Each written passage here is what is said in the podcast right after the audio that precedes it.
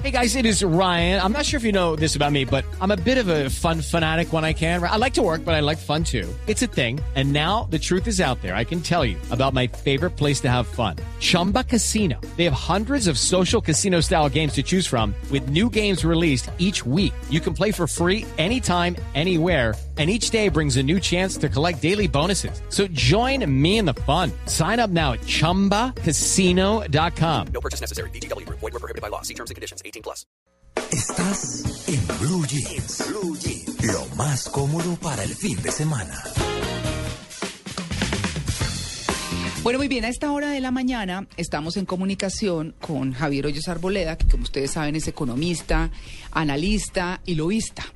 Y hemos querido abordarlo porque él en su boletín de gestión legislativa de su empresa, pues sacó toda una información alrededor de las elecciones que se van a cumplir mañana. Eh, se va a elegir nuevo Congreso para el periodo 2014-2018 eh, y bueno, también para el Parlamento andino la consulta popular de la Alianza Verde, pues van a escoger también su candidato a la presidencia. Digamos que esas son como las dos cositas adicionales. Eh, pero queremos como que ustedes tengan muy claro, por ejemplo, el voto en blanco, porque hay un movimiento alrededor del voto en blanco, y es tal vez el primer tema que queremos abordar con Javier, es cómo entenderlo desde los dos escenarios que tiene, porque la gente dice, no, en blanco, voto en blanco, y a la hora de la verdad no sabe los efectos que en realidad va a tener el voto en blanco. Doctor Javier Hoyos, muy buenos días. Buenos días, María Clara, a usted y a todos sus oyentes. Ay, muchas gracias por aceptar esta invitación. Eh, le quiero preguntar, primero que todo, ¿cuántos eh, candidatos se van a disputar las curules del Congreso? 2.326 candidatos disputarán 268 curules. En el Senado hay 100 senadores, hay 34 que no repiten, y en la Cámara hay 166, hay 71 que no vuelven, 24 porque aspiran al Senado y 44 porque definitivamente no vuelven a aspirar.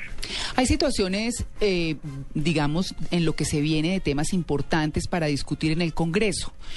¿Cuáles son los temas que va a tener que enfrentar el Congreso que resulte nombrado mañana?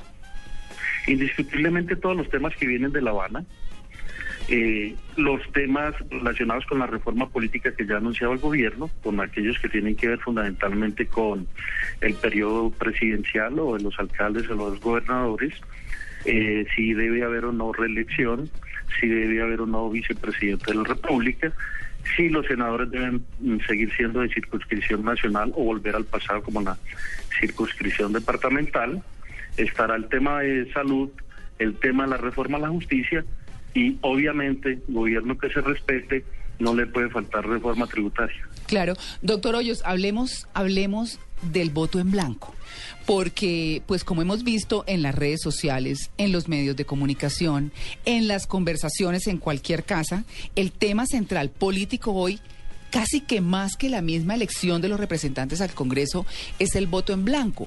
Lo que preocupa de esto es como la ignorancia que existe alrededor del manejo y los resultados, como lo decíamos hace un momento, de si se vota en blanco. En este caso, primero, ¿cuál es la diferencia entre los dos y qué pasaría en este caso para quien vote en blanco en estas listas para el Congreso? Muy bien, entonces digamos que puede tener un significado el voto en blanco, que es un rechazo a las instituciones o un inconformismo. Ahora bien, la Constitución y las leyes distinguen el voto en blanco dependiendo si son para elecciones uninominales, o sea, alcaldes, gobernadores o presidentes, o corporaciones públicas, o sea, consejos, asambleas, senado, etcétera. Si el voto en blanco tiene la mitad más uno de los votos válidos, habría que repetir la elección en el caso de elecciones para presidente, alcaldes o gobernadores. Pero no pueden participar los que estuvieron en la primera elección, digamos que allí hay un castigo. No ocurre así con eh, las elecciones para cuerpos colegiados, en este caso el Congreso. Doctor Hoyos, porque habría que repetir las elecciones, pero pueden participar todos aquellos partidos que hayan superado el 3% de la votación total. Entonces, en la práctica es un costo adicional y no un castigo en sí mismo. Y no una solución, es decir, el voto en blanco si le entendemos bien, funciona muchísimo mejor o funciona de verdad en el caso de Mm, presidente, alcalde, gobernadores y corporaciones públicas, como usted decía, pero no en el Congreso porque digamos que el castigo, como no se daría, se presentarían los mismos a los que se quiere gas- castigar, pero se incurre en un gasto del erario público que no tiene sentido, ¿es eso? Así es. Además, el voto en blanco hace parte de los votos válidos. Los votos válidos son aquellos que las personas marcan correctamente por el partido o por su candidato, más los votos en blanco. Eso se suma y sobre ese se aplica el 3% para determinar eh, lo que se llama el umbral. El umbral es los votos mínimos que requiere un partido para hacer parte del Congreso. Si la votación es 10 millones de votos válidos y el umbral es el 3, partidos que no obtengan 300 mil votos no pueden hacer parte del Congreso. O sea que en este caso el voto en blanco ayuda a elevar esa cifra y por lo tanto los partidos pequeños les queda más difícil alcanzarla y al quedarle más difícil esos votos se distribuyen entre los partidos grandes. Por lo tanto, quienes creen que votando en blanco en las corporaciones públicas van contra los partidos tradicionales o grandes, están haciendo todo lo contrario. Exacto, doctor Hoyos. Y también explicar la diferencia entre voto en blanco, que es ejercer el- eh, su derecho a, a votar, votar. Con la diferencia al voto nulo, que es completamente diferente. Sí, señor. Hay voto nulo cuando una persona marca dos partidos o cuando una persona marca dos números de dos partidos. Y los votos no marcados, que me parece que es el que puede aproximarse más a lo que usted quiere decir, es Exacto. que mucha gente reclama el, el voto y va, lo deposita a la urna y cree que con eso está votando en blanco. Claro, Ese también es un voto nulo, es un voto no marcado. Mejor dicho, la recomendación para mañana es que no vale la pena votar en blanco. La recomendación para mañana es que hay 2.300 candidatos, que es imposible que ninguno de ellos se parezca o se, se asimile más a lo que uno piensa y que es mejor eh, pensar detalladamente y analíticamente por quién votar. Claro, es preferible. Sí, mejor- porque se puede interpretar como me toca votar por el menos malo. Puede ser, pero, Claro. pero al fin y pues. al cabo lo vota menos que si lo vota en blanco. Bueno, ahí está. Bueno, hay otros temas ya como de, de índice, de, de índole político. Perdón, porque es que en el fondo, en el fondo, ¿cuál es el tema? El tema es votar. Hay que votar. O sea, la invitación es a votar. Es a votar, pero hay pero gente en que blanco. dice, pero sí, pero hay gente que dice es que ningún, no me identifico con ninguno, Entonces, mejor entonces que no cumplo vote. con mi deber, pero voto en blanco porque no me identifico con ninguno. De ahí sale el, el- el- el voto en blanco, Claro. ¿cierto? Correcto. El problema es lo que estamos hablando aquí. Las El consecuencias. problema son las implicaciones. Exactamente. Las implicaciones que ya hemos dicho y que pues, bueno, mm, quedaron absolutamente claras, ¿verdad? Sí, y la recomendación, ¿cierto? Entonces, investigue un, po investigue un poco más y conozca mejor. El problema es Claro. que es tan difícil, porque es que ya estamos hablando, ¿cuántos candidatos son? 2.326 2.300. candidatos. Imagínese, uno ponerse a investigar Además que 2.326 todos no candidatos pero- para pero por cuál voto. No, pero es que como son para las regiones, entonces pues uno mira los de sus regiones que no son todos Sí. esos. Elección que cuesta 900 mil millones de pesos colombianos. De hacerse nuevamente 1.800 mil. Estamos, no, un 1.800. Mi, No, supera el millar. mi- sí, Claro. claro, por supuesto. Bueno, doctor, ya hablemos un poquito de lo que tiene que ver ya con la participación de los partidos, de lo que se ha visto, porque por ejemplo entre las curiosidades está que no es la primera vez, hablando del expresidente Álvaro Uribe, no es la primera vez que un expresidente es congresista. Sí, eso es correcto. Eh, estuvimos buscando alguna información y nos encontramos que expresidentes que después fueron eh, senadores, estuvo Antonio Nariño por voto indirecto, Pedro Alcántara Herrán, No, pero Vicente Concha y. Pedro Nelo Espina fue diputado por el, por el norte de Antioquia. Hay que recordar que en 1853 el voto era indirecto, se estableció indirecto, o sea, se elegían delegados y esos delegados se escogían. Después vino la época del federalismo, que fue como entre el 1860 y 1890. Allí se dio una autonomía para la descentralización del sistema electoral. Y solo a partir de 1910 viene ya el voto directo, el sufragio universal en el 36 y en 1954 el voto femenino. Claro. Bueno, doctor Hoyos, eh, dentro de esas curiosidades, vámonos un poco ya con los partidos, con lo que es la participación de los partidos. Eh, usted en su informe habla, por ejemplo, de cómo el Centro Democrático, que es el que el partido del expresidente Uribe, va a competir fundamentalmente con las listas del partido de la U y con el Partido Conservador, aunque tiene unas líneas del Partido Conservador con él. Así es. Yo diría que los que pueden verse un poquito más afectados son el partido de la U, de donde provenía directamente pues el, el expresidente cuando fue candidato y presidente, y competiría también con eh, los conservadores, particularmente en Antioquia, porque recuérdense que allá está el grupo de la familia Gómez Martínez, Mm. el, el grupo de Fabio Valencia Cosio, Luis Alfredo y el Ramos. grupo de Luis Alfredo Ramos, eh, que son netamente conservadores, y ellos votarían con el presidente Uribe. Entonces, eh, en, en ese sentido, es que pienso que pueden ser los, los más afectados también en, en el tema de Antioquia. Mm, Ah, en Antioquia. Bueno, ¿y qué pasa con el Partido Conservador en, en cuanto al registro en las encuestas? Bueno, yo diría que tradicionalmente cuando se hacen las encuestas siempre salen muy bajos, salen con 6%, 8%, pero cuando se ven los resultados siempre han estado más o menos como entre 18, 20 y actualmente tienen 22 senadores, entonces siempre hay como un, re- un subregistro, digamos que hay un voto muy amarrado que no lo identifica la, las encuestas. Pero entonces, ah, bueno, y eso se ve que con la mermelada, doctor Hoyos. Bueno, Digo yo, ¿no? eh, eh, eh, el partido, bueno, fíjense que el Partido Liberal tuvo 17 senadores, tiene 17 y hace cuatro, y en el 2006 tuvo 18 y no participaba del gobierno, estaba en la oposición. Ahora que tiene ministerios y tiene cargos, etcétera, es posible que mejore un poco su posición en las elecciones del 2014.